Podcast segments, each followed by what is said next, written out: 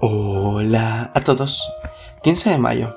Y gracias a nuestro devocional Alimento para el Alma, hoy podrán escuchar, hoy es el día, no mañana.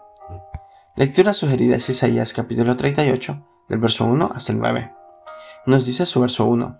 En aquellos días, Ezequías enfermó de muerte, y vino a él el profeta Isaías, hijo de Amos, y le dijo, Jehová dice así, ordena tu casa, porque morirás y no vivirás. Este interesante relato nos hace pensar que no es común saber el momento en que llegará la hora de nuestra muerte. Ezequías fue una excepción. Rogó a Dios y le concedió 15 años más de vida.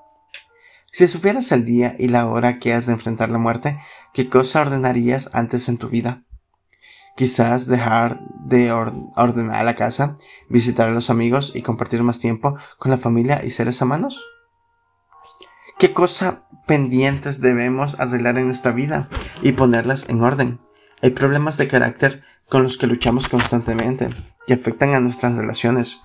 Hay problemas de actitud, de vicios o amarguras de pasado que no podemos superar y que nos hacen sufrir a nosotros y a los que nos rodean. Estamos siendo desordenados financieramente y acumulando deudas.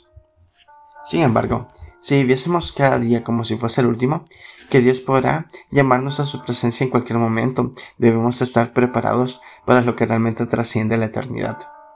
Vivamos en comunión con Dios, en lugar de afanarnos por todo lo pasajero y que quedar aquí no podremos llevarnos nada. Nadie sabe el momento en que partirá en esta vida.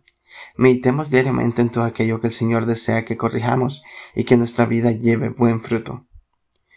Deja un legado positivo, sea un ejemplo que inspire y aliente a otros y que nuestro testimonio de vida lleve a otros a Cristo. Devocional escrito por Luisa Canán en Paraguay. Vive cada día como si fuese el último. Muchas gracias por escuchar.